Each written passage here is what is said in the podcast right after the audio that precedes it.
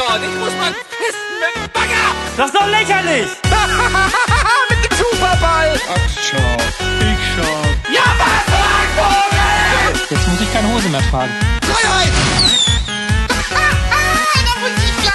Ich gebe jetzt schön einen Keulen. Talk Power granted. Hallo und herzlich willkommen zu einer Spezialausgabe des Beans Talk. Ich bin der Flo. An meiner Seite habe ich heute die Biene. Hallo Biene.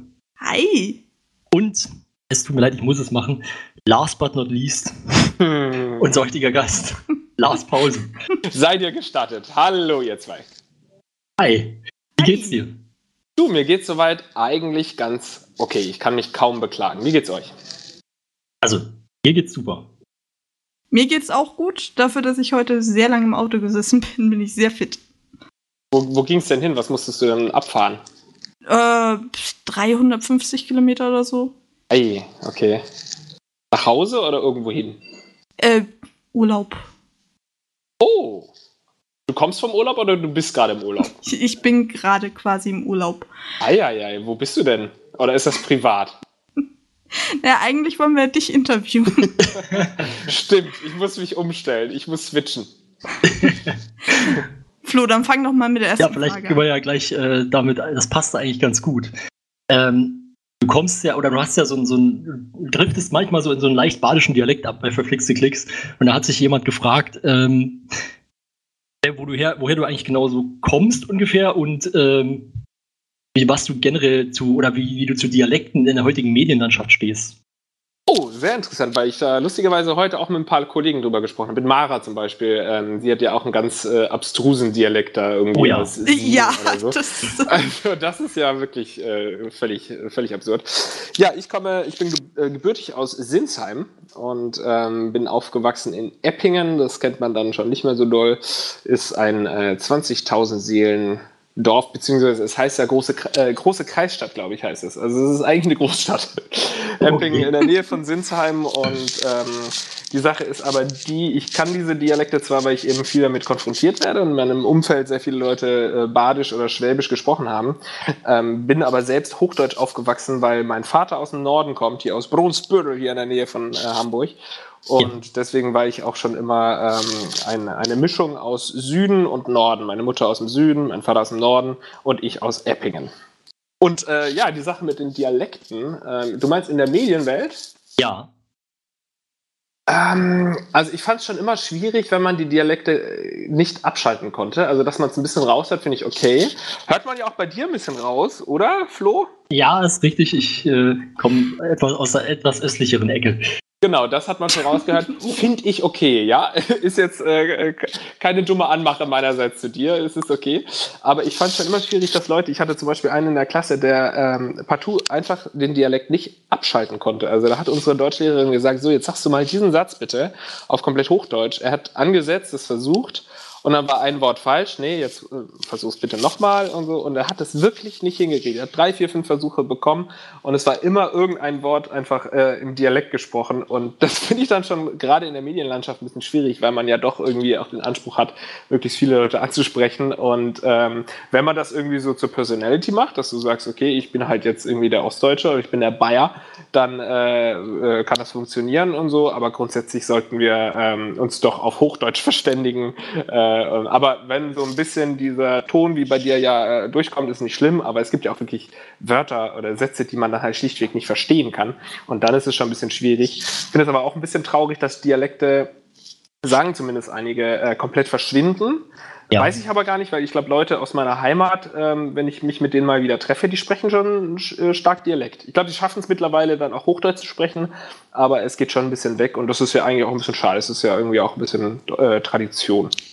Ja, das Witzige ist ja bei mir, dass ich eigentlich gar nicht so einen starken Dialekt haben dürfte, weil ich, also ich komme aus äh, Sachsen-Anhalt und da gibt es eigentlich keinen richtigen Dialekt, also zumindest nicht da, wo ich herkomme.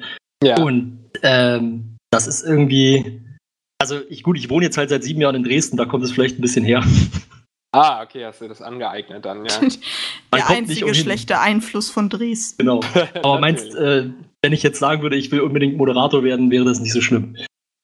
Es wäre nicht schlimm, dann musst du es halt ein bisschen zur Personality machen. Du bist dann halt schon auch der Ostdeutsche, der äh, moderiert, ne? Also, ich weiß nicht, versuch doch mal einen äh, Satz komplett auf Hochdeutsch zu sagen. Oh, das ist, ähm, das ist jetzt sehr schwer. Aber wenn ich mich ein wenig konzentriere, geht das, glaube ich, ganz gut. Ja, das hat schon gepasst. Wenn, wenn ich jetzt ein Sprachtrainer wäre oder so, dann äh, hätte man sicherlich irgendwie bei Konst, äh, Konzentriere äh, schon eine, eine, eine, falsche oder zumindest eine ostdeutsche äh, Aussprache okay. rausgehört. Das hatten wir auch mal äh, früher in der Frank Elster Masterclass hatten wir mal eine Sprachtrainerin, die hat mir auch unterstellt, ich würde ganz viele Sachen sehr süddeutsch aussprechen. Was auch häufiger schon vorgekommen ist, dass wenn ich irgendwelche Freunde ähm, oder neue Leute kennengelernt habe aus anderen Teilen Deutschlands, dass sie sagen, ich würde teilweise ein bisschen äh, mich süddeutsch anhören. Und ich dachte immer, ich, weil in, in in der Heimatstadt wurde ich mal ausgelacht, dass ich so Hochdeutsch spreche.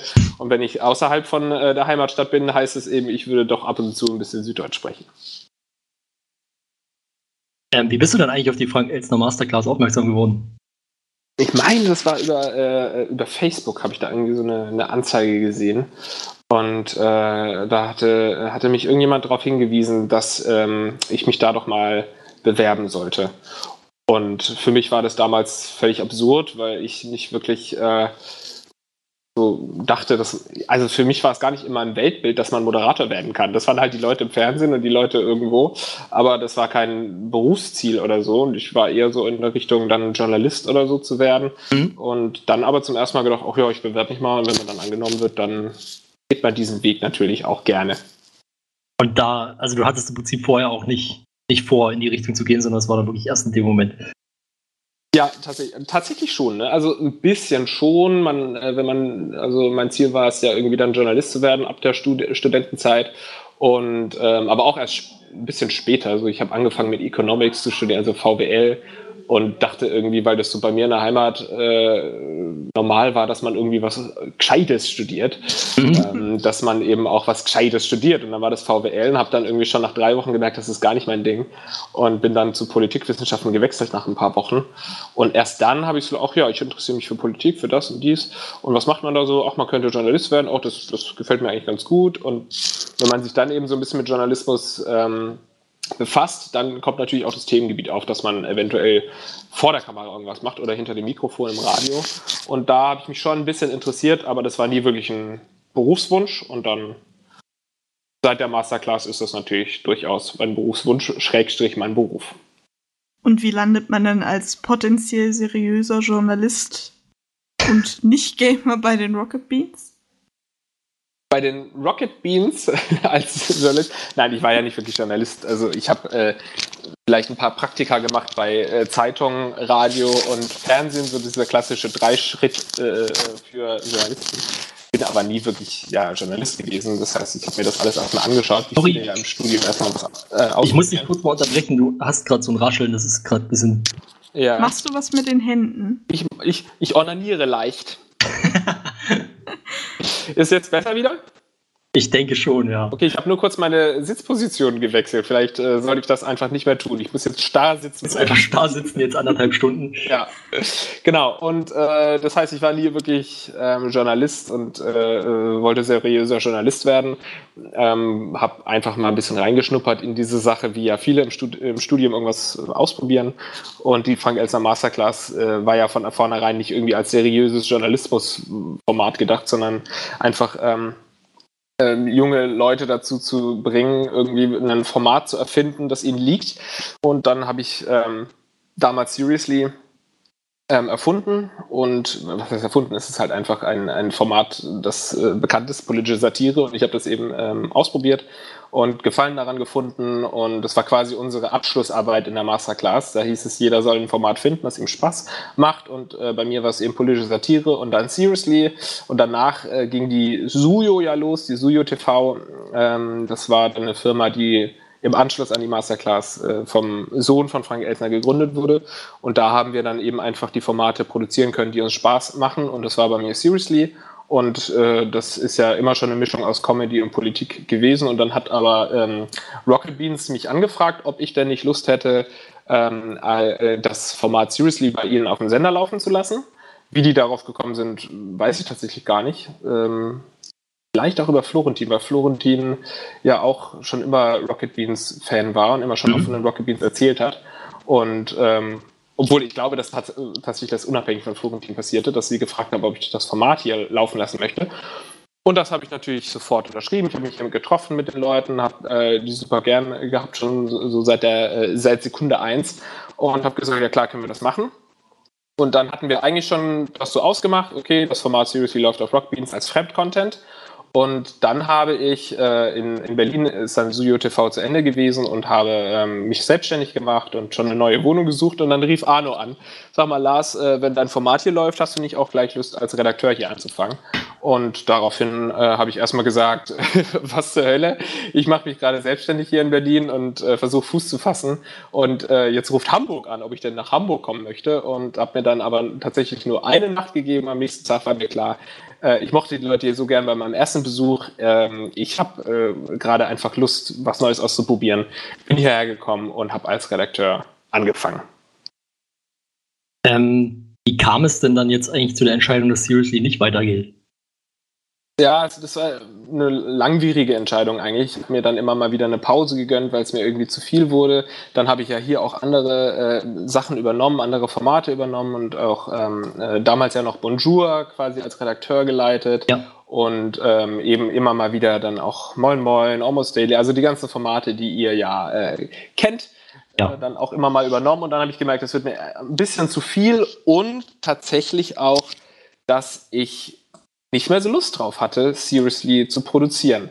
Denn ähm, da steckt ja auch immer sehr viel dahinter. Das war äh, früher, als ich noch nicht bei Rocket Beans war, habe ich das ähm, eine ganze Woche lang mehr oder weniger vorbereiten können und habe dann eine Folge produziert die Woche oder vielleicht zwei und hier war das eben so, dass man das in weniger Tagen, also dann irgendwie schon in zwei, drei Tagen oder sowas vorbereiten musste. Und dann wurde mir das zu stressig, in so kurzer Zeit irgendwie was abzuliefern, hinter dem ich dann auch stehen kann. Also dass ich dann auch selbst lustig finde und selbst auch gut recherchiert finde. Das war sehr anstrengend. Und dann vielleicht auch so ein bisschen äh, gemerkt, dass mir Politik äh, dann doch nicht so viel Spaß macht wie Entertainment. Und äh, ich ja. eigentlich super gerne äh, viel lache, so plakativ wie das klingt. Aber ich lache sehr gerne und ich habe sehr gerne Entertainment in meinem Leben und habe dann gesagt, okay, wieso mache ich dann überhaupt noch das Format weiter, das irgendwie mich so stark belastet und konzentriere mich nicht auf die Formate, die mir viel mehr Spaß machen. Und es kam dann gleichzeitig auch die ähm, Anfrage hier vom Sender, ob ich nicht auch mehr Verantwortung in anderen Formaten übernehmen will äh, vor der Kamera, weil sie mich da eben auch eher vor der Kamera gesehen haben und das habe ich dankend entgegengenommen und deswegen habe ich dann irgendwann gesagt, ey, seriously war eine super geile Zeit, ähm, hat mir quasi so diesen Einstieg hier überhaupt ähm, verschafft, aber ich mache es nicht weiter. Weil man ja sagen muss, dass du die ganz ernsten Themen durchaus nicht liegen lässt, wie man an den letzten zwei Moin Moins, glaube ich, waren es, ja. gesehen hat. Genau, ähm, es ist bei mir so phasenweise alles. Also ich glaube, wenn dieses Interview einfach jetzt in fünf Monaten stattfinden würde, dann würde ich euch bestimmt auch nochmal andere Antworten geben als ähm, jetzt. Und vor fünf Monaten wäre das auch nochmal anders gewesen. Ich glaube, es ist bei jedem Menschen so, dass er sich in unterschiedlichen Lebensphasen anders verhält zu verschiedenen Themen und auch anders steht zu anderen Themen. Und ähm, es gab eine ganze Zeit lang, da habe ich gesagt, ich will Politik nicht mehr in mein Leben lassen. Es geht mir so auf den Sack, mich mit dieser ja. ganzen Sache auseinanderzusetzen und mit den Hate-Kommentaren. Und ähm, es ist ja wirklich nicht der einfache Weg, wenn du sagst, ich will online über Themen wie Politik, Flüchtlinge und so weiter sprechen, da weißt du ganz genau, du machst dir dein Leben nicht gerade leicht, sondern du hast dann halt die nächsten drei Wochen wirklich auch mit sehr viel Hass ähm, zu tun. Und deswegen habe ich eine ganze Zeit lang diese Themen äh, außen vor gelassen. Und trotzdem schlummert in mir natürlich der äh, Mensch, der sich sehr für Politik interessiert und der auch eine starke Meinung zu politischen Themen hat. Und deswegen will ich dann doch ab und zu auch einfach meine Meinung dazu äußern. Und äh, wenn ich dann irgendwie bereit bin und sage, okay, ich kann ein ganzes Moin Moin füllen zu einem Thema, das mich beschäftigt, dann ähm, sage ich jetzt auch nicht, nein, ich kann, ich will mich dazu jetzt nicht äußern, weil ich keine Lust habe auf irgendwelche Hasskommentare. Das ist sowieso eine sehr äh, feige Herangehensweise. Die habe ich jetzt gerade nicht. Und in zwei Monaten habe ich die vielleicht wieder. Da werde ich dann wieder sagen, nee, ich habe keine Lust. So, wenn ich jetzt auch schon wieder einige Kommentare gelesen habe, jetzt unter dem, den letzten Moin Moins und so, dann denke ich auch wieder, wieso tue ich mir das eigentlich an? Aber man kriegt ja auch sehr viel nettes Feedback. Okay, jetzt hast du die Büchse der Pandora aufgemacht. Jetzt reden wir auch drüber. Zu, mach sie wieder zu. zu spät. ähm, das ist ja so ein Thema, was dich immer mal wieder beschäftigt und auch die Community in dem Kontext. Ähm, dein Umgang mit Feedback, wie sehr du auf Feedback eingehst. Ja. Welche Rolle spielt für dich Feedback? Feedback denn? Natürlich eine Formate konzipierst oder Ja. an Formaten arbeitest. eine, tatsächlich eine sehr, sehr große Rolle. Ich weiß, dass äh, viele mich darauf festnageln, was ich äh, ab und zu mal gesagt habe. Man sollte nicht so viel auf Feedback hören. Ich möchte auch später erläutern, wieso ich da immer noch teilweise dahinter stehe. Natürlich machen wir dieses Zeug nicht für uns selbst, sondern für die Zuschauer und für die Community, ähm, gerade bei Rocket Beans im Speziellen. Ne? Also das ist einfach ein Community-Sender, er ist äh, basiert auf der Community und deswegen ist das Feedback auch sehr wichtig.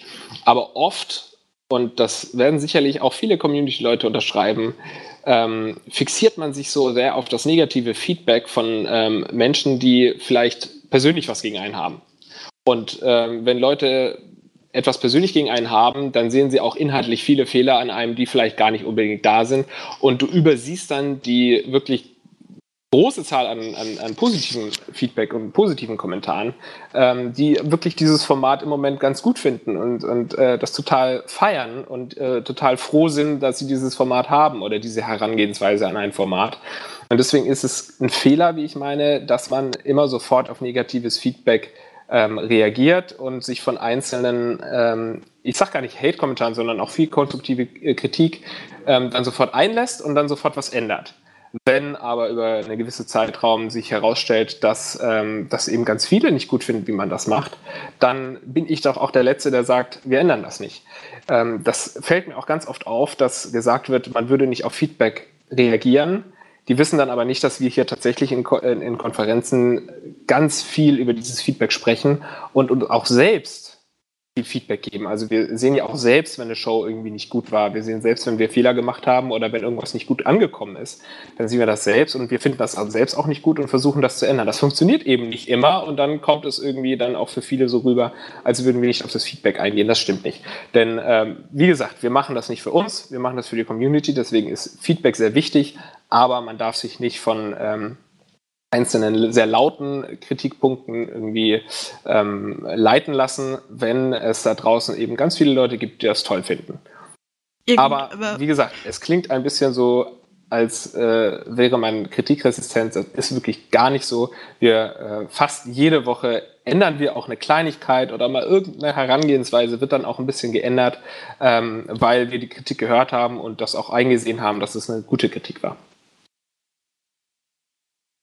Ja, ähm, eine kleine Anmerkung meinerseits. Wenn du sagst, das Problem ist, dass die Leute nicht wissen, dass ihr darüber diskutiert, inwiefern wäre es dann nicht sinnvoll, das öffentlich zu machen, statt dann zu sagen, Mensch, ihr macht euch gar keine Gedanken, dass wir uns auch Gedanken machen. Weißt du, wie ich meine? Ähm, nicht so Also jetzt nicht, dass ihr die Sendekonferenz Konferenz streamt oder so, ja. aber du kannst ja nicht davon ausgehen, dass die Leute den Gedankensprung mit dir machen und wissen, dass ihr im Meetings das und das und das besprecht.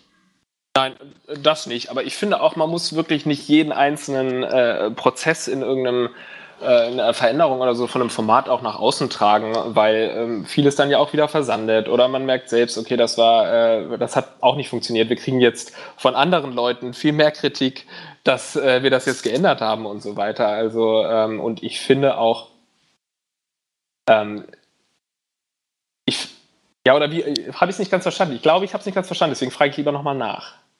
Oh.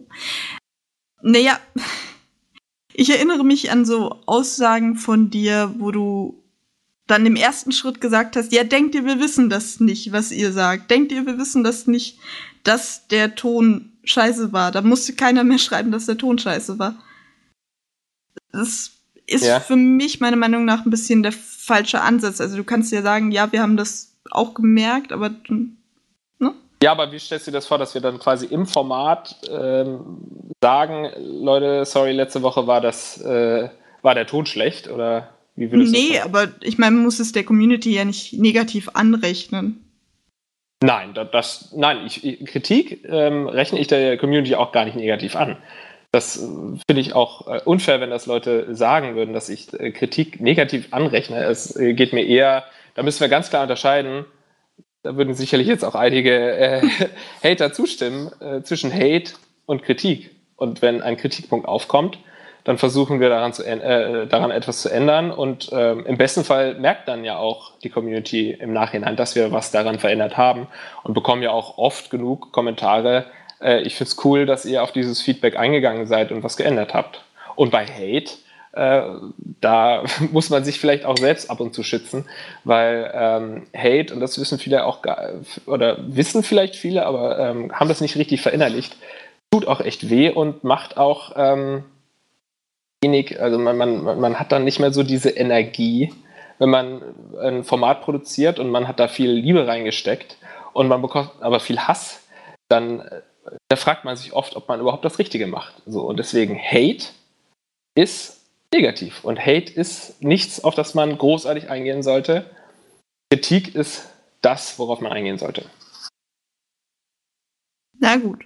Ich hoffe, ich, du kannst gerne nochmal nachfragen, wenn ich es nicht äh, ganz beantwortet habe. Aber ähm, ich glaube auch sowieso, dass wir, oder hast du das Gefühl, dass wir nicht transparent mit äh, Kritik umgehen? Äh, habe ich das richtig verstanden, dass wir quasi mehr mal auch irgendwie ansprechen? Achso, das habt ihr jetzt gerade kritisiert, wir versuchen das jetzt zu ändern. Ähm, was ich übrigens einen interessanten Ansatz finde. Ne? Also, dass man vielleicht jetzt auf das, was du sagst, eingeht und sagt, ey, wenn wir in der Redaktionskonferenz sowieso gerade besprochen haben, ähm, da gibt es viel Kritik an äh, diesem einen Punkt. Lass uns daran was ändern, dass man das nicht nur ändert, sondern eben auch das anspricht, ey, wir versuchen da jetzt was dran zu ändern. Da ist natürlich die Frage, was für ein Format, äh, äh, in was für einem Format man das sagen kann, aber das könnte man dann ja zum Beispiel auch wirklich mal irgendwie in einem, äh, sei es nur ein Insta-Story oder so, äh, eben äh, bei den einzelnen Verantwortlichen irgendwie nochmal durchgehen und das auch ansprechen, dass quasi auch die Community sieht, dass wir äh, die Kritik gehört haben. Ist das, ähm, das meintest du doch, oder? Ja, also so ein bisschen. Man braucht das nicht bei jedem Punkt, das denke ich nicht, aber ich habe das Gefühl, manchmal bei dir in der Vergangenheit war es da mehr so eine Schutzhaltung, die dann eben auf die Community so gewirkt hat, wie, oh, der hat eigentlich gar keine Lust, das zu hören, was wir zu sagen haben. Ja, oft ist es ja so, dass einzelne Leute äh, sowas in die Welt raussetzen, weil sie irgendeine Aussage von mir interpretiert haben. Und andere wissen dann gar nicht mehr, woher das kam, was ist die Quelle äh, davon, dass, dass das jetzt behauptet wird und übernehmen das einfach. Also du kannst mir gerne Postings oder ähm, irgendwelche Aussagen von mir schicken, bei denen ich ganz klar gesagt habe, dass wir kritikresistent sind und nicht auf die Kritik eingehen.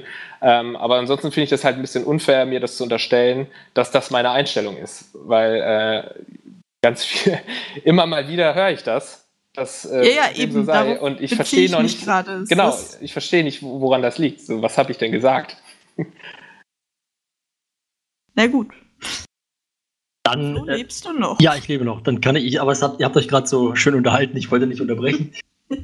Ja, das sollte übrigens auch nicht, dass das jetzt so rüberkommt. Äh, das sollte jetzt kein Vorwurf sein, weil du ja quasi das wiedergibst, durchaus, dass das äh, immer mal wieder im Raum steht. Und ähm, es kann ja auch sein, also dass ich an, an der einen oder anderen Stelle mal emotional äh, reagiert habe und dadurch irgendwie dieser Eindruck entstanden ist. Das, das kann ja schon gut sein. So, ich bin ja auch ein äh, Mensch, der Fehler macht und ich bin dann auch gerne bereit, Fehler einzugestehen und äh, will dann auch irgendwie mich nicht dafür entschuldigen, aber zumindest sagen, okay, wir sind eben auch, Freund meinte, manchmal sehr emotional bei einer Sache dabei und äh, wenn man dann eben Hate bekommt, ähm, dann trifft das einen irgendwie und dann kann es auch mal sein, dass man sagt, ey, jetzt reicht's mir, wieso gehen wir auf die viele äh, Kritik so doll ein? Und weil ich von ganz vielen Leuten, das kommen dann eben die Kritiker auch nicht mit, auch gesagt bekomme und geschrieben bekomme und nicht nur ich, sondern wir alle, geht doch nicht so sehr immer auf die Kritik ein. Uns nervt das mittlerweile, das ist ja dieses Rechtfertigungsding.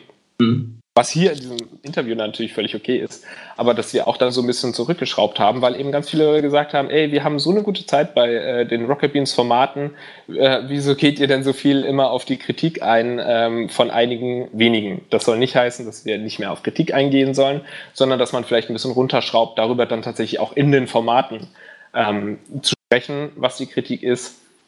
Aber was ich vorhin schon gesagt habe, man könnte ja darüber nachdenken, ob man irgendwie ein, ein neues Format entwickelt, wo man eben explizit auf so eine Kritik eingehen kann. Ähm, da muss man das nicht bei, äh, was weiß ich, NDA dann äh, in der Sendung eingehen, weil das wieder die Leute stören würde, die eigentlich nur die Sendung feiern und gerne gucken. Aber vielleicht mal irgendwie auf Instagram oder Twitter dann doch noch mehr eingehen. Ja, oder im Forum. Oder im Forum, ja. Wie ist denn der aktuelle Stand bei NDR? Ähm, ja, NDA, das wisst ihr, ist äh, gerade in einer Pause und mhm. ähm, wir äh, haben jetzt noch keinen Termin festgelegt, wo das Format wiederkommen ähm, wird, weil wir auch selbst natürlich überlegen, wie kann man NDA wiederbekommen, dass es entweder ähm, weniger aufwendig ist oder wir sagen, wir finden Unterstützer, ähm, in der Werbeindustrie, die das Format unterstützen wollen und dann kommt es wieder. Also NDA ist nicht abgesetzt oder so, sondern es ist in der Pause, was ja bei vielen ähm, Formaten auch im Fernsehen und so weiter ähm, völlig normal ist, dass ein Format mal auch längere Zeit pausiert wird und dann überlegt man sich, wie kommen wir wieder, mit wem kommen wir wieder und so weiter. Ähm. Aber mal angenommen, dass man jetzt keinen passenden Partner finden würde, würde das bedeuten, dass NDA eingestellt wird oder würde es auch ohne Partner noch weitere Staffeln geben. Ähm, es würde auch ohne Partner weitere Staffeln geben. Da muss man sich einfach überlegen, wie kann man das ähm, ein bisschen weniger aufwendig machen, denn äh, das bestreitet ja niemand. NDA ist ja eine sehr aufwendige Show.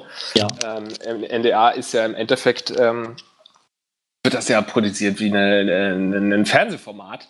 Mhm. Und ähm, Rocket Beans ist ja kein Fernsehsender und ähm, wir haben uns eben sehr lange Zeit gesagt, Wenn okay, das Arno hört. Ja, wir sind ja kein Fernsehsender. Wir sind etwas anderes als ein Fernsehsender. Nein, und deswegen ist es ähm, völlig normal. Das ist eine aufwendige Show, die macht uns Spaß, die finden wir alle cool und da haben wir alle Spaß dran. Und ähm, es gibt sehr viele Leute in der Community, die auch Spaß an NDH haben, was oft vergessen wird bei äh, vielen lauten Stimmen dagegen. Ähm, und äh, deswegen äh, haben wir das auch sehr gerne gemacht und werden das auch in Zukunft wieder gerne machen. Aber wie genau, das, da lasst, ihr, äh, lasst euch einfach mal überraschen. Genau, das okay. wurde auch schon so ein bisschen angesprochen. Also habe ich das jetzt richtig rausgehört, dass Aufwand zu Ergebnis bei NDA nicht so ganz passt für den Sender? Ähm, nee, das, das würde ich. In Bezug auf Quoten oder.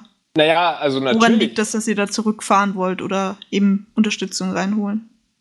Nein, also ähm, das kann man so natürlich sagen. So äh, NDA ist sehr aufwendig und wir haben keine drei Millionen Klicks.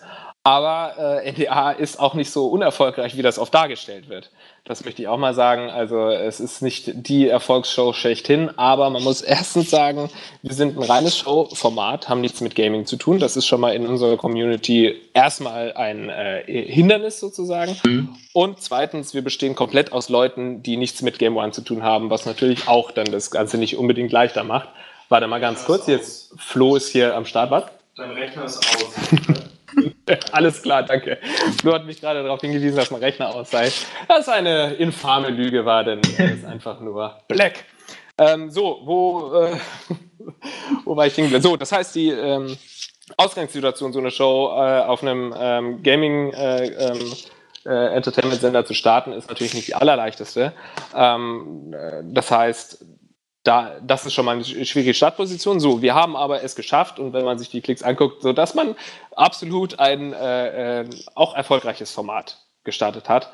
Ähm, viele sehen dann natürlich die Folgen. Es gibt immer mal wieder schlechte Folgen, die nicht so, nicht so toll geklickt wurden. Aber es gibt auch sehr viele Folgen, die ähm, außerordentlich gut geklickt wurden. Und es gibt Folgen, die äh, um die 50, 60.000 Klicks haben und so. Was sehr oft in der Kritikerwelt da draußen auch gar nicht mehr gesehen wird. Ähm, das heißt, es ist kein so unerfolgreiches Format. Es ist äh, äh, äh, erstens ähm, macht es uns allen Spaß, zweitens hat es äh, absolut durchschnittliche Klicks hier äh, auf dem Sender ja. und es ist ja auch so eine Sache, die ja auch die Sache ist, die ich so an Rocket Beans schon immer äh, geliebt habe und nach wie vor liebe, dass man eben sagt, wir finden das Produkt gut wir hier in der äh, Firma finden das Produkt ja. gut. Wir haben die Unterstützung von vielen Fans da draußen, die das Produkt auch gut finden. Wir können mit diesem Format auch mal Leute abgreifen, die nicht hier in dieser Rocket Beans Community waren bisher und dann erst dadurch werden. Und äh, das ist auf jeden Fall ein Grund, warum man dann sagt, okay, es ist zwar ein aufwendiges Format, das jetzt keine äh, 500.000 Klicks pro Folge hat, aber es bringt eben doch etwas Gutes für den Sender. Und ähm, Marco, unser YouTube-Guru, bedankt sich auch ab und zu äh, für die eine oder andere Folge, die wirklich dann auch neue Abonnenten reingebracht hat. Und ähm, deswegen gönnt man sich dieses Format. Aber natürlich wissen wir auch, dass man da immer drüber nachdenken muss, ist es vielleicht zu aufwendig, kann man das irgendwie ein bisschen äh, reduzieren, kann man die Kosten, den Aufwand ein bisschen reduzieren? Und wie können wir natürlich auch ähm, verhindern, dass mal eine Folge nur 20.000 Klicks hat, was auch vorkommt? Und wie können wir gewährleisten, dass eine Folge vielleicht dann auch mal 50, 60, 70.000 Klicks hat? Und das ist ein äh, ongoing process, wie man sagt. Ähm, wie sehr hängt der Erfolg der einzelnen Folgen denn vom Gast ab? Ich glaube schon Deine sehr, Meinung? ja, ja, ja. Also wenn man sieht, unsere Erfolgs erfolgreichste Folge ist natürlich die mit Lucy Cat. Da brauchen wir uns gar nichts vormachen. Die hätte keine eine Million Klicks, wenn Lucy Cat da nicht in diesem Video drin vorgekommen wäre. Aber ich glaube, das ist ja in, in, in ganz vielen Formaten so. Und es ist ja irgendwo auch eine, ähm, eine Sendung, die darauf zugeschnitten ist, dass man einen coolen Gast hat und mit dem entweder coole Sachen macht oder einen coolen Talk hat oder sowas. Das heißt, es ist ähm, völlig normal, dass, oder wenn ein Frank Thelen da ist, der eben auch äh, außerhalb von Rocket Beans bekannt ist, dass so eine Folge dann auch besser geklickt wird. Und wenn wir keinen Frank Thielen da haben, sondern einen Gast, den vielleicht niemand kennt, oder äh, wir vielleicht auch mal gar keinen Gast da haben, dass die Folge schlechter geklickt wird, das ist, ähm, denke ich, auch ganz normal. Das heißt, NDA hängt schon auch ähm, zu einem großen Teil vom Gast ab, aber wir haben es auch hingekriegt, mit irgendwelchen coolen ähm, Einspielern oder so dann auch mal ähm, die Leute zu uns zu locken. Und Ich habe auch schon gesehen, äh, es kann auch erfolgreich sein, wenn man Interview mit jemandem führt und nicht weiß, wer das ist. Achso, ja, stimmt. Jetzt holt ja, er die ganz ja. alten ja, Jetzt Kamellen holst du aber wirklich die ganz alten Sophia-Dinger raus. Ja, genau. genau. Fiel mir halt nur gerade dazu ein. Ich hatte, Ja. hatte ja auch sehr viele Klicks. Ja, eben. Ja gut, das lag daran, dass die Zuschauer alle wussten, wer er war. Ja, natürlich. Nach wie Ähm. vor ein gutes Video, müsst ihr zugeben. Das stimmt. Auf jeden das Fall. stimmt. Wen Er hat euch hättest, du sogar zweimal RTL ins Haus geholt. Ja, siehst du mal. Wen hättest du denn gerne mal als Gast bei NDA oder vielleicht auch bei Chatuel? Hast du da Boah, jemanden? das ist, äh, das ist eine gute Frage. Wen hätte ich denn gerne bei NDA? Kann ich, glaube ich, so gar nicht beantworten, weil ähm, es oft auch so ist, dass mir die Folgen sehr gut gefallen, bei denen eben irgendein Experte da ist. Wenn wir zum Beispiel Ja. einen Physiker da haben, den kennen zwar nicht so viele, die Folge wird vielleicht gar nicht so gut geklickt, aber ich habe da unheimlich Spaß dran, äh, vorher ihn zu recherchieren und mir Fragen zu überlegen und mit ihm dann einfach über Physik zu talken. Ja. Ähm, äh, das, das sind solche Sachen. Also ich, ich freue mich immer über Gäste, die gar nicht bekannt sind, aber irgendeinen spannenden Beruf ausüben. Okay. Dann Aber wenn Eminem noch- kommt, sage ich nicht nein. Ne?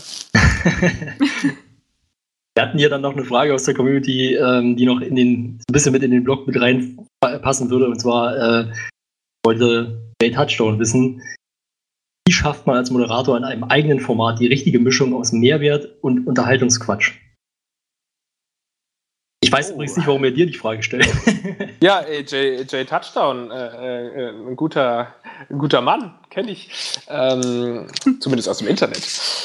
Ja, wie schafft man das? Äh, ich glaube, da gibt es kein Geheimrezept für. Ne? Ich glaube, ähm, das ist im Endeffekt einfach, spiegelt ja oft ein Format. Also wenn, wir, wenn ich jetzt zum Beispiel ein Moin Moin äh, von mir benenne, dann spiegelt Mhm. es ja oft auch so die eigenen Gedanken wieder von der Persönlichkeit. Und wenn ich mir viel Gedanken über Politik mache, aber ich gleichzeitig auch alle fünf Minuten ähm, über irgendeine andere Situation lache, ja. dann führt das eben dazu, dass es ein Mix wird aus äh, Infos und äh, Lachen. Ja. Aber ich glaube, es gibt da kein Geheimrezept leider für. Okay. Dann, du hattest den Gaming-Bezug von Rocket Beans vorher schon mal angesprochen. Hat das eigentlich einen Einfluss auf dein eigenes Konsumverhalten oder dein eigenes Interesse oder lässt du dich davon gar nicht beeinflussen? Äh, durchaus äh, sind dann so äh, Formate wie zum Beispiel äh, äh, Royal Beefs, so Dinger, die ich mir dann auch reiznehme. Und ich glaube, ich habe auch mein äh, Gaming-Wissen, allein schon, dass ich hier in der Redaktion sitze mit lauter, die Gaming-Redaktion ist ja auch bei uns Ja. gegenüber sozusagen, äh, habe ich sicherlich sehr viel mehr Ahnung von Gaming als vorher. Mhm. Ähm, aber persönlich war ich schon immer jemand, der gezockt hat. Ja. Ich schon sehr lange FIFA und äh, früher habe ich auch immer wieder gezockt. Aber ich war ähm, noch nie, und da habe ich noch nie einen Hehl draus gemacht, nein, ein äh, Gamer, wie man das so im klassischen Sinne sieht. Und der sich dann eben auch weitergehend mit den Themen beschäftigt und so, sondern ich habe das wirklich immer nur als Unterhaltung gesehen. Habe früher immer auch mal wieder mit meinen äh, Kumpels gezockt oder mit meinem Bruder irgendwie äh, Resident Evil jetzt letztes Weihnachten oder sowas Ja. äh, gespielt, wo ich dann vorher auch hier die Gaming-Redaktion frage, was sind denn so gute äh, Couch-Koops, die man noch spielen kann, ähm, weil ich da selbst natürlich keine Ahnung habe, aber warte mal, jetzt kommt Marc hier kurz rein, ja? Also aus, ja, ja, danke. Ja. Ich tue auch nur so, als würde ich hier gerade. Ja, ja, kein Problem.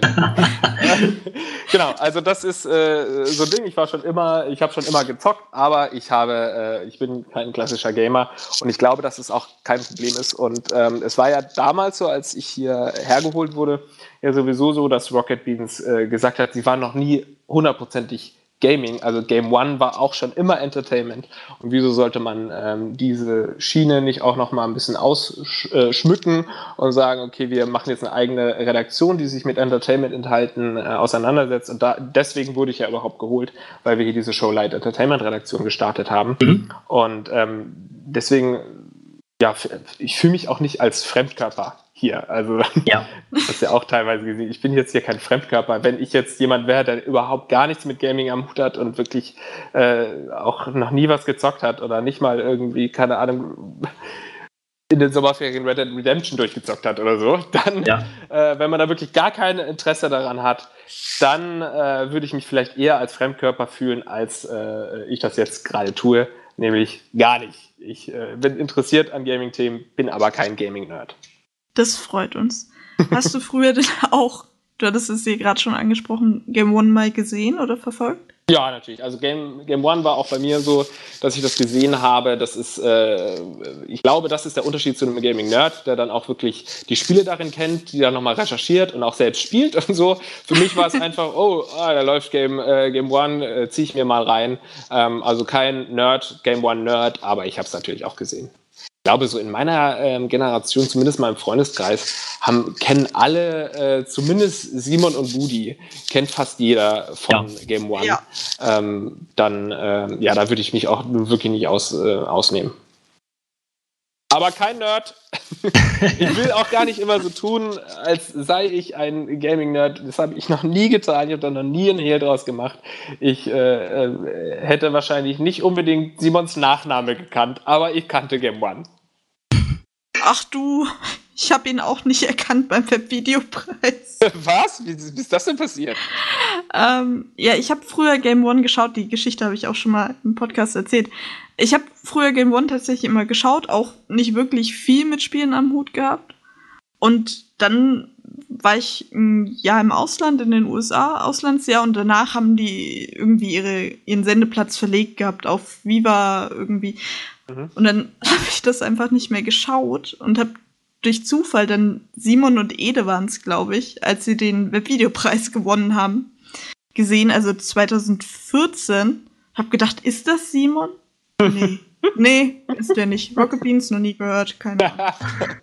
Das finde ich auch immer so gut bei, äh, wenn, wenn irgendwelche externen Werbekooperationen oder so gestartet werden. Ich habe es mal bei Axe verfolgt, als äh, wir diese Axe-Kooperation gemacht hatten.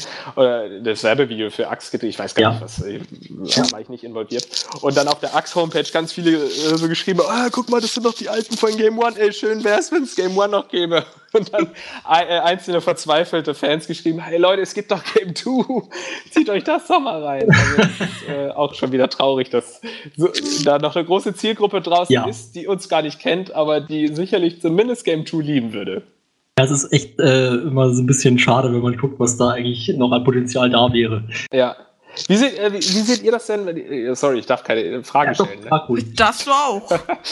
Ähm, aber ich finde zum Beispiel, ähm, Game One, so früher habe ich super gerne geguckt, aber wenn man jetzt nochmal so alte Folgen reinschaut, dann merkt man schon, äh, ja, das, das ist halt schon, das lief damals, ne? Das ist halt Ja. damals. Aber Game 2 finde ich äh, tatsächlich nach wie vor unterhaltsam. Ähm, findet ihr nicht auch das Game, also ist Game 2 für euch besser oder schlechter, kann man das nicht sagen, ne? Also für mich persönlich ist Game 2 besser. Ich habe Game 1 nämlich gar nicht so gerne geguckt. Ah ja. Ähm, Danke, Flo. ich bin eher so der, also ich bin eher aus der, aus der Giga-Zeit mit rüber geschwappt sozusagen. Hm, mhm.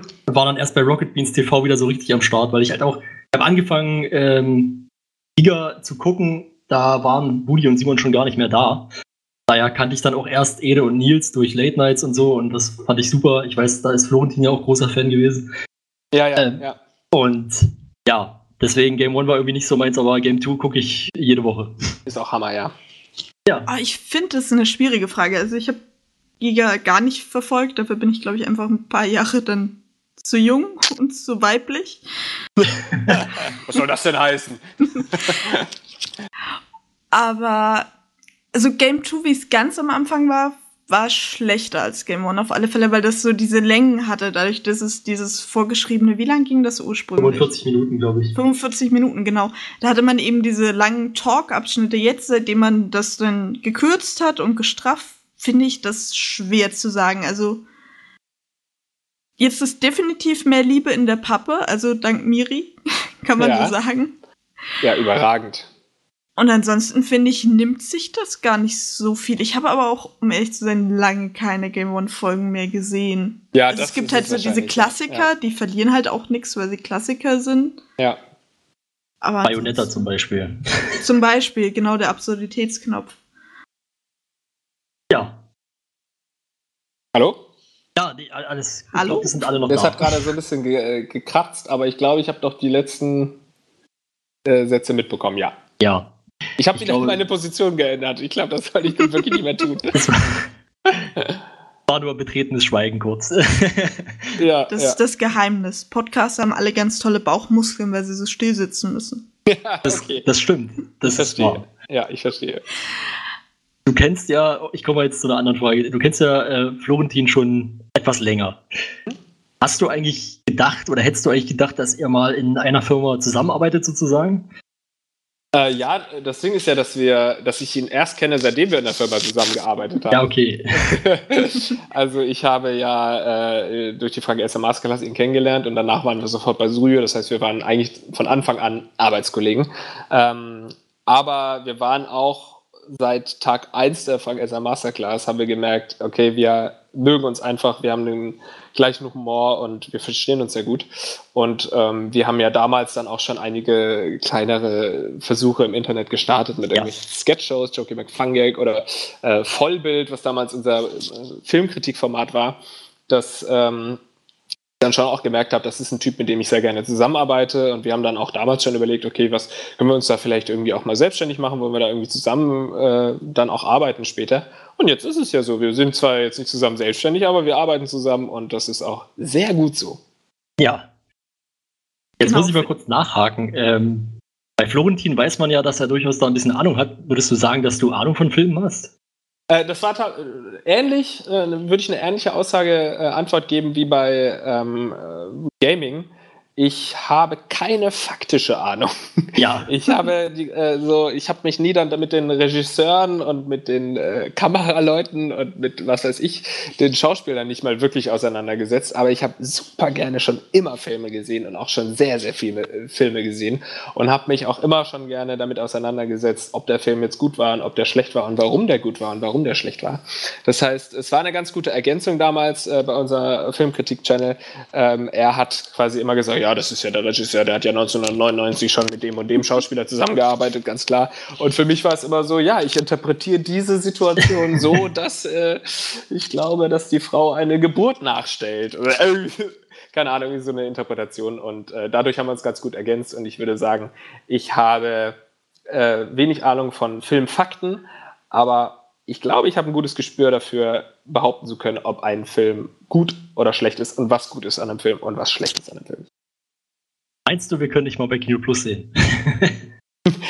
Ich war, ich hatte einen kleinen Auftritt bei Kino Plus schon, bei einer äh, Sondersendung. Ich weiß nicht, ob es irgendwie die 113.000. Folge war oder so. So. Ähm, Da kamen ganz aufgepasst? Ist jetzt natürlich, muss ich jetzt vielleicht zu meiner Schande gestehen, die habe ich dann vielleicht nicht gesehen. äh, das ist auch überhaupt nicht schämenswert, denn es war eine Folge, bei der ganz viele Bohnen dran kamen und jeder hatte irgendwie da seine fünf Minuten und hat seinen äh, Lieblingsfilm mitgebracht. Und ich habe damals Captain Phillips mitgebracht, der äh, damals mein Lieblingsfilm war und ich würde immer noch sagen, er gehört, äh, es ist eigentlich immer noch mein Lieblingsfilm. Dann haben wir ganz kurz darüber geschnackt. Aber an sich ist es dann immer schwer, wenn du bei Kino Plus sitzt und dann wirklich bei einem so einem langen Format sitzt und dann irgendwie Schreck anfängt mit den Regisseuren und dann hier und da und dann sitzt er daneben und fühlt sich wie der letzte Depp und die Community denkt sich nur, ja, jetzt kann er gar nichts dazu sagen. Wo hat er denn 1993 gespielt, der Schauspieler? So, da kann ich dann halt nichts dazu sagen. Aber äh, wenn es rein um die Analyse von einem Film geht, dann bin ich da auch gerne immer. Ich glaube, neben Schröck sieht da fast jeder alt aus. Das ist wohl wahr, ja. Das stimmt. Kommen wir mal zu einem Thema, von dem du am meisten Ahnung hast. Wie sieht denn ein typischer Arbeitstag bei dir aus? Sagen wir mal einen Tag, an dem NDA laufen würde. Von Arbeit habe ich Ahnung. Also von deiner Arbeit hoffe ich mal. Ja, also ein äh, typischer Arbeitstag ist ja wie oft bei den äh, Medien gar nicht existent. Es gibt nicht sowas wie den äh, typischen Arbeitstag, ähm, aber bei einem NDA-Tag, wenn wir abends NDA haben, komme ich zur äh, Firma und äh, erfahre erstmal, wen wir zu Gast haben. Ja, das weiß ich natürlich schon längst, aber ähm, tatsächlich mache ich an dem Tag meist die größte Analyse, die Recherche des Gasts ähm, schaue mir sämtliche Interviews an, schaue mir irgendwelche Zeitungsartikel über den Gast an. Oder wenn es jemand ist, der äh, nicht berühmt ist, schaue ich mir eben irgendwelche Artikel zu den Themen an, die ähm, der Gast irgendwie mitbringt.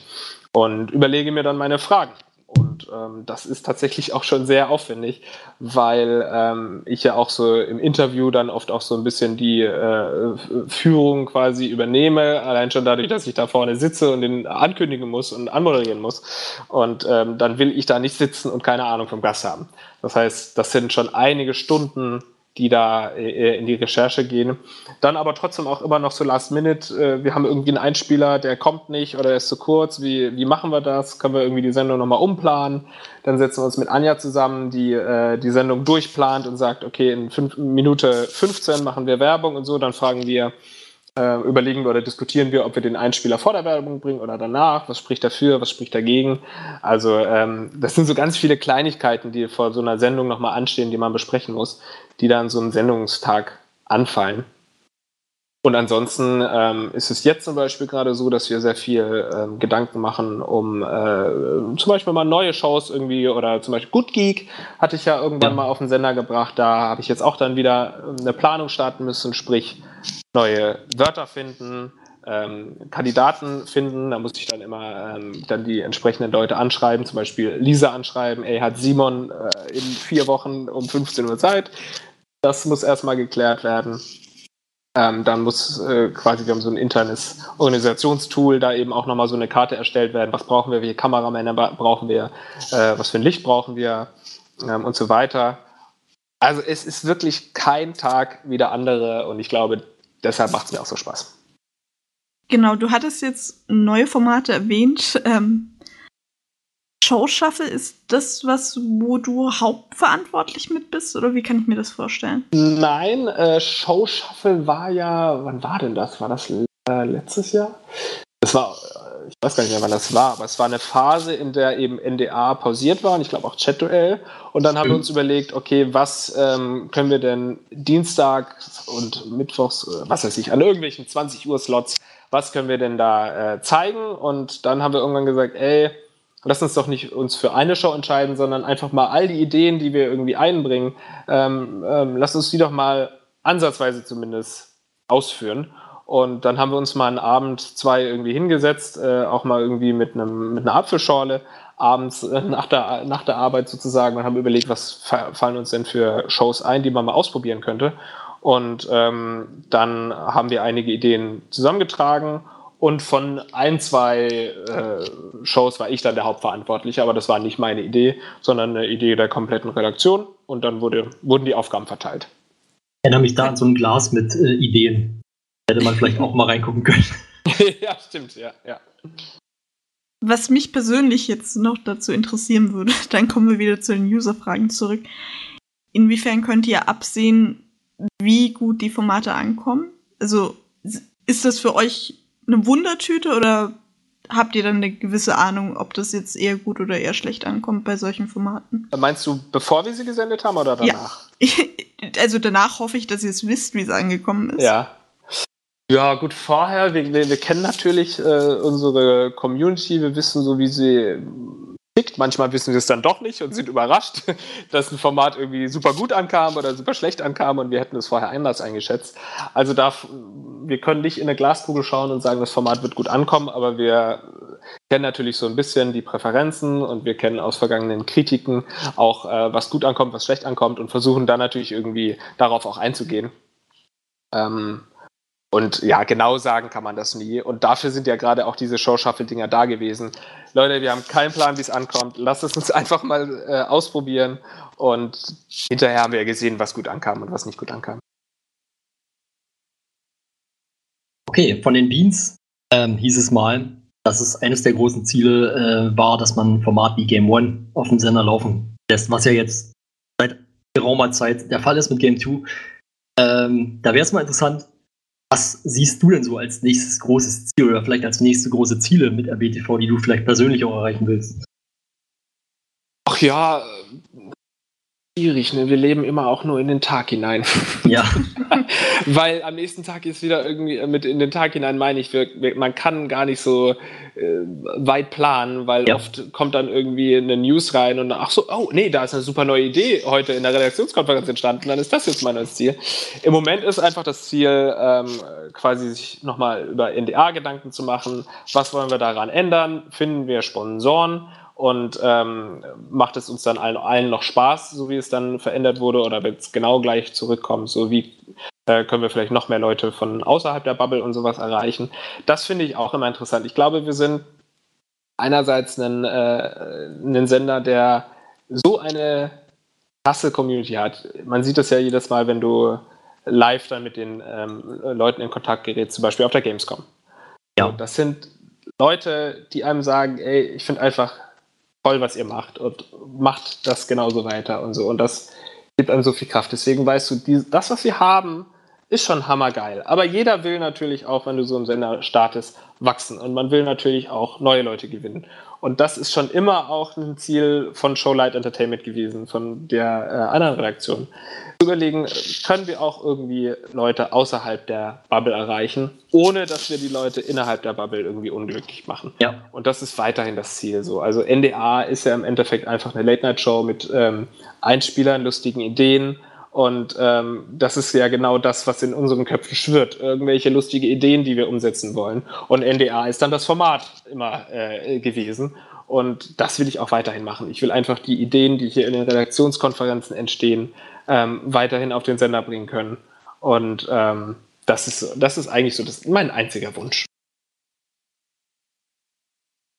Okay. Vor nicht allzu langer Zeit habt ihr ja den Animal Squad mal in Pen and Paper gemacht, wo du auch dabei warst. Das war ja, glaube ich, das erste Mal, dass du Pen and Paper gespielt hast. Ja. Ähm, wie war da so deine Erfahrung? Also, wie fandest du es so? Es war der Hammer.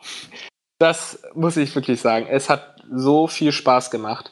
Ähm, wie du schon gesagt hast, ich habe das noch nie gespielt vorher. Ich habe immer nur gesehen, wie Florentin das äh, bei uns zu Hause in unserer Berliner Wohnung äh, einmal im Monat oder so mit seinen Leuten gespielt hat und äh, hat.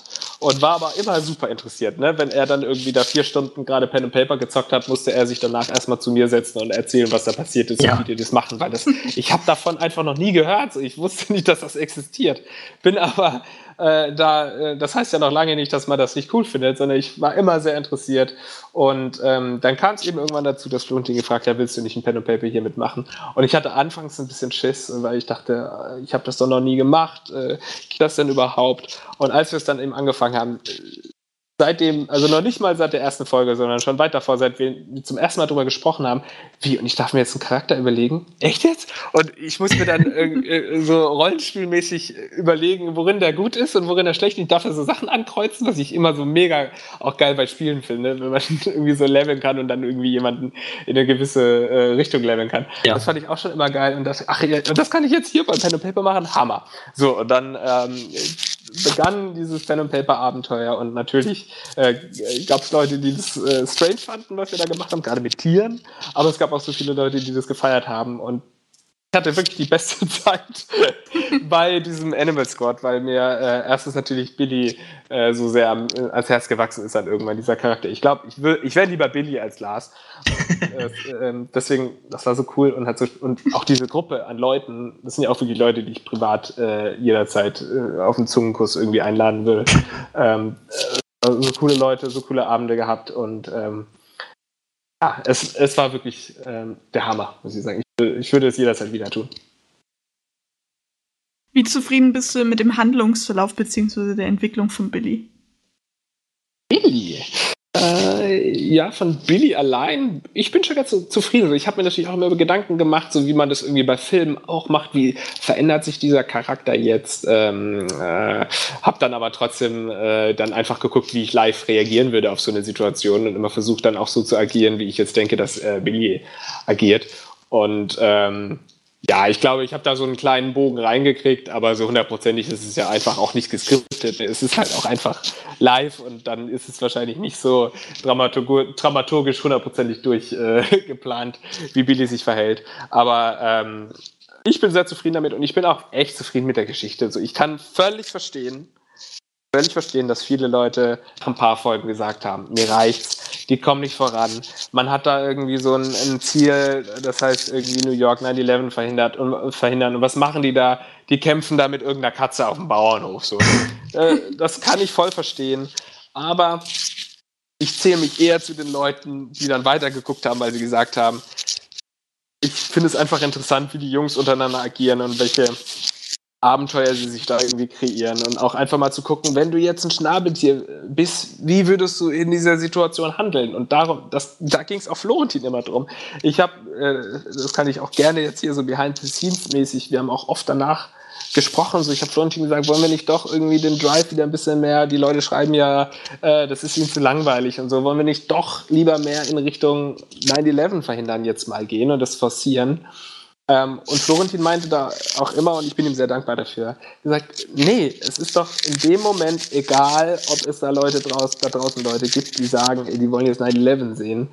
Ihr müsst so handeln, wie ihr als Figur in dieser Situation handeln würdet. Und wenn das dazu führt, dass ihr morgen 9-11 verhindert, dann ist das so. Aber wenn es dazu führt, dass du erstmal Fische fressen willst, dann führt es eben dazu. Und da muss man nicht darüber äh, nachdenken, wie die äh, Dramaturgie eigentlich hätte verlaufen sollen, sondern einfach einfach so handeln, wie der Charakter in dem Moment handelt und einfach mit dem Flow mitgehen. Und da hat er vollkommen recht gehabt, weil es dann irgendwie auch eine schöne Geschichte einfach wurde. Und dann auch mit dem Ende bin ich auch sehr zufrieden, so wie das alles. Ich finde das richtig schön. Ich, ich hätte so gern, dass es irgendjemand animiert und einen Film draus macht. Ich würde mir den Film jeden Tag anschauen. also ich bin ja auch äh, relativ großer Fan äh, der ganzen Geschichte gewesen. Ähm, und habe das eigentlich auch immer so ein bisschen verstanden und auch verteidigt, dass man, dass man da einen anderen Ansatz gewählt hat, dass man hier nicht gesagt hat, wir wollen jetzt unbedingt äh, diese Geschichte vorantreiben, sondern eben die größtmögliche Freiheit, sage ich mal, den Spielern überlassen hat. Ja. Da haben wir auch mit Florentin schon mal in dem Interview darüber gesprochen und äh, also ich fand das ganz gut so. Äh, vielleicht macht er es ja irgendwann nochmal. genau, aber ja, wie gesagt, das ist ja ähnlich wie Leute mögen Blockbuster-Filme. Ja. Es gibt Leute, die mögen Indie-Filme, die halt dann irgendwie jetzt nicht eine klassische Dramaturgie haben. Und es ist völlig verständlich, dass Leute abgesprungen ja. sind. Das ist keine, kein Mainstream-Pen and Paper, sage ich jetzt mal, sondern wirklich ein Liebhaber-Pen and Paper gewesen. Es gab auf jeden Fall auch Folgen, da weiß ich, äh, da hat sich etwas gezogen. Aber das ja. gehört dann eben auch dazu. Das ist die Schattenseite halt von dieser Freiheit. Voll und ganz. Und da will ich auch gar nicht sagen, dass wir dann in dieser Folge vielleicht nicht auch gesagt haben in den Pausen, Leute, das zieht sich gerade ein bisschen, ne? Wir sind hier immer noch auf diesem scheiß Bauernhof oder was weiß ich, irgendwie auf dieser Straße. Lass uns mal voran. Also wir haben da auch in den Pausen dann oft darüber diskutiert. Aber wir sind natürlich auch nicht erfahrene Pen Paper Spieler, wissen gar nicht, was wir jetzt machen müssen, um die Geschichte voranzubringen. Und haben uns einfach leiten lassen. Und völlig verständlich, dass es sich in der einen oder anderen Stelle mal gezogen hat. Verstehe ich die Kritik auch. Ja, also dafür hat sie ein sehr gutes Ende gefunden. Dramaturgisch. Ja. Auch wenn ich mir immer noch nicht ganz sicher bin, was das mit dem Hund sollte, aber gut. Wir haben auch keine Ahnung. das erklärt vieles. Ja. Spoiler! Gut. Das sollte man jetzt vielleicht auch schon mal irgendwann gesehen haben. Ja. Ich würde gerne mal noch ein kleines, äh, ich sag mal, Gedankenexperiment machen. Du machst ja mit Florentin zusammen verflixte Klicks. Und da würde ich gerne mal überlegen, sozusagen, wenn verflixte Klicks ins Ausland verkauft werden würde, wer würde das moderieren? Eieiei. Puh, welches Ausland? Darfst Das du dir aussuchen. aber dir du musst schon. Leute nennen können, die da sind, die man auch kennt. Eieiei. Okay. Also, ich sag mal, vielleicht kennt ihr die gar nicht. Ben Schwartz. Hm? Okay. Ich bin raus, aber ich google mal. Macht ihr mal weiter.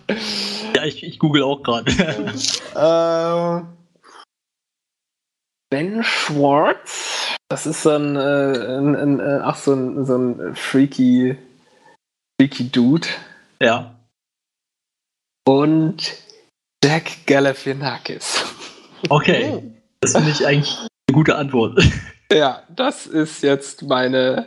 Oder Scott Ackerman noch. Also, es ist ja einfach so ein bisschen dieser weirde Humor, den Florentin und ich ja an den Tag legen. Ähm, das wären jetzt so die Leute, die mir einfallen. Also, ähm, Scott Ackerman und Ben Schwartz, sage ich jetzt mal. Ja gut, Okay.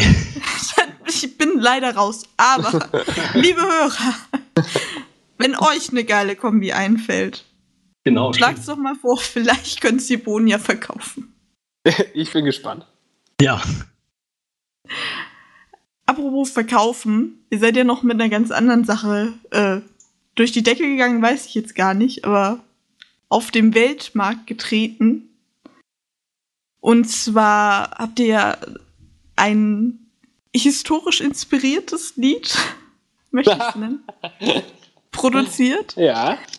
Da möchte der liebe Game Buddy wissen, ähm, was wolltet ihr noch mal wissen, Flo? Er wollte Ach so. wissen, ob, ähm, ob Lars nervös war, als er das auf Dosenbeat sozusagen vorgetragen hat. Ah, ich war sehr nervös sogar, ja.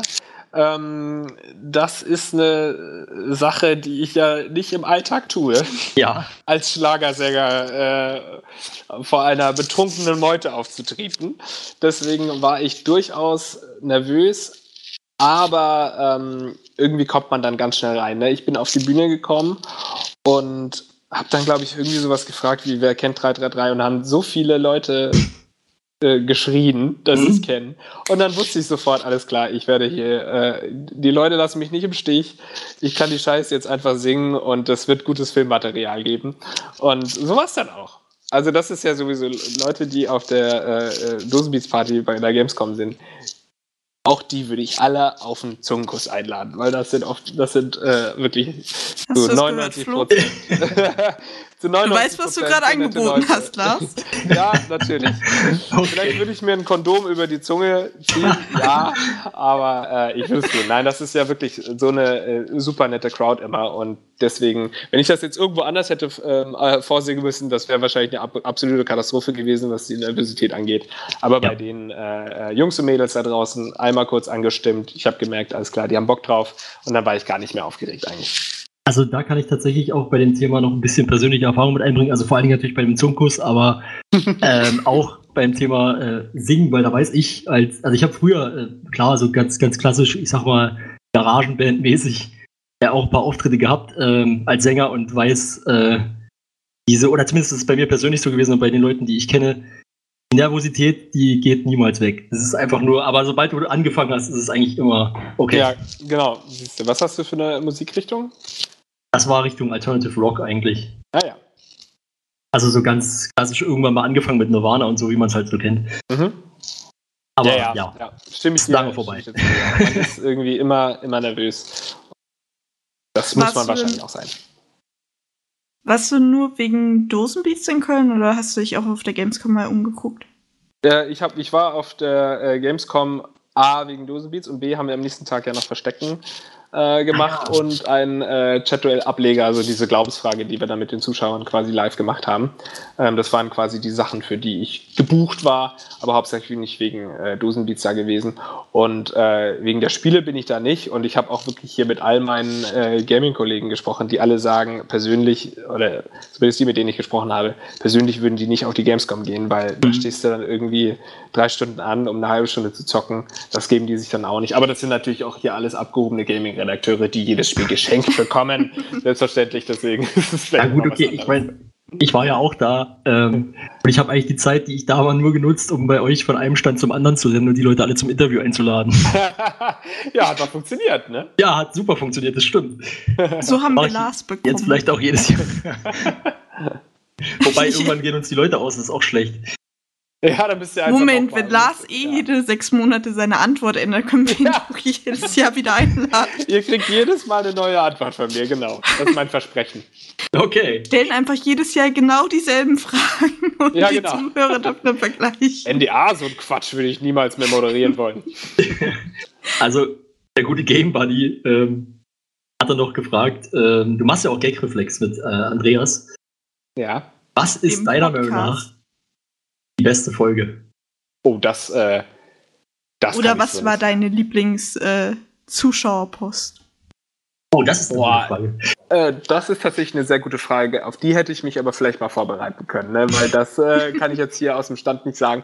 Ich sag mal so, ich freue mich immer über Fragen, die nichts mit Sex zu tun haben. Denn wir sind ja eigentlich kein Sex-Podcast. Aber natürlich ist es immer besonders lustig, wenn wir über Sex sprechen können. Und es sind wirklich auch 90 Prozent der Fragen über Liebe und Sex. Das heißt, man kann sich davon nicht freimachen, dass wir, wenn wir sagen, wir sind ein Community-Podcast, bei dem Leute Fragen einschicken können, dass wir dann natürlich auch auf die Fragen eingehen, die geschickt werden. Und wenn dann 90 Prozent davon Sex und wirklich krank, also äh, unsere Community bei Gagreflex sind krank, die sollten eigentlich alle uns aus dem Knast hören und nicht, nicht von der, auf der freien Straße. Ähm, das macht natürlich auch dann immer Spaß, solche Fragen. Aber ich freue mich dann immer wirklich aus zu fragen, was war letzt irgendwie mit, mit Hochzeit irgendwas oder irgendwie äh, Junggesellenabschied. So, weil man dann auch selbst nochmal irgendwie ähm, das hinterfragt, so was finde ich eigentlich an einem Junggesellenabschied schlimm und wie würde ich mir eigentlich meinen eigenen äh, wünschen und so. Das war, glaube ich, kürzlich erst eine Frage. Sowas, äh, da freue ich mich immer ganz besonders drüber. Aber ich freue mich auch, und das äh, brauche ich gar nicht verschweigen, über diese ganzen Fetische von unseren kranken Zuhörern. Ja, man muss fairerweise sagen, mir wurde dringlichst davon abgeraten, den Podcast zu hören. Einfach weil das für mich inhaltlich nicht, äh, auf sowas komme ich nicht so gut klar. Ja, ich äh, würde dir auch davon abraten, aber du musst es gehört haben. Ich lad's mir runter. Ja. Okay? Ist das ein Mach Kompromiss? das, mach das, hörst dir an und dann äh, äh, geh ganz kalt duschen. Hilft. Ich hatte noch, äh, mir fällt noch ein, wir hatten noch eine andere Frage, die, von der ich die Antwort kenne und auch schon eigentlich beantwortet habe, aber trotzdem ähm, möchte ich sie dir der Vollständigkeit halber noch stellen. Heißt du wirklich Lars Erik? ja, äh, ich heiße Lars Erik ohne Bindestrich. Also es ist ein ganz normaler Zweitname, wie sehr viele Leute da draußen. Ihr doch sicherlich auch, oder? Habt ihr auch einen zweiten Namen? Nein. Erzähl Ich ihr. weiß nicht, ich hab, mein, mein Zweitname ist Kevin tatsächlich. Ah, aha, da haben wir es doch. Nein, ähm, ich heiße tatsächlich Lars Erik äh, ähm, mit Zweitnamen. Und ähm, das ist aber gar nicht so, dass ich darauf bestehe, dass ich Lars Erik Pausen genannt werde. Das war hier anfangs so ein bisschen ein Running Gag, Ja. weil ähm, bevor ich hierher gekommen bin, auf meinem Tisch schon so ein Schild stand, wie mir später Gunnar mal erzählt hat, auf dem dann so Lars Erik Pausen stand. Ich weiß nicht, wer das da hingestellt hat, aber vielen Dank dafür nochmal, dass ich hier eine schwierige Anfangszeit hatte, weil alle dachten, ich würde darauf bestehen, dass man mich Herr von äh, Lars Erik Pausen nennt. Ähm, äh, das war eigentlich nur, äh, weil ich damals, glaube ich, auf Twitter irgendwie Lars Pausen äh, war schon vergeben, dann habe ich eben Lars Erik Pausen gemacht. Und ähm, ja, ich jetzt mit, ich schäme mich auch nicht für das Erik. Ich finde, das ist, äh, das ist doch ein schmissiger Name. Ist aber ein solider Name. ne, ist solide. Bei- Ich bei stehe nicht drauf, aber es ist okay. Aber fällt mir jetzt tatsächlich auf, dass ich dann die Frage auch falsch beantwortet habe, weil ich nämlich der Meinung war, du hättest das wirklich nur als Twitter-Namen sozusagen genommen, weil es damals Lars Pausen nicht gab.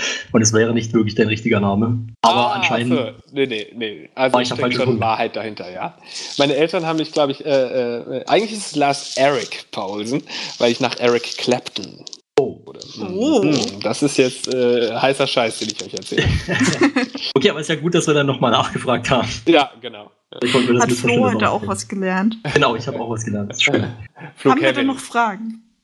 Ich glaube, wir können mal zu unserem kleinen Spiel, was wir uns überlegt haben, übergehen. Oh ja. Eieiei. Und zwar, wir waren ja schon beim Thema verflixte Klicks.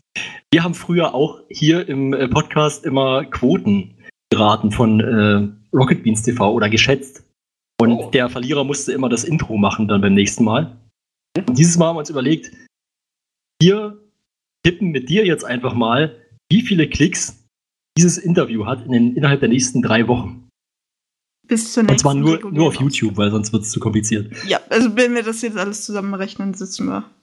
Oh, das ist natürlich nicht uninteressant. Äh, ihr wisst aber schon, dass ich Profi bin, was das angeht, ne? Ja, das wissen wir natürlich. Deswegen wollen wir ja gegen dich spielen.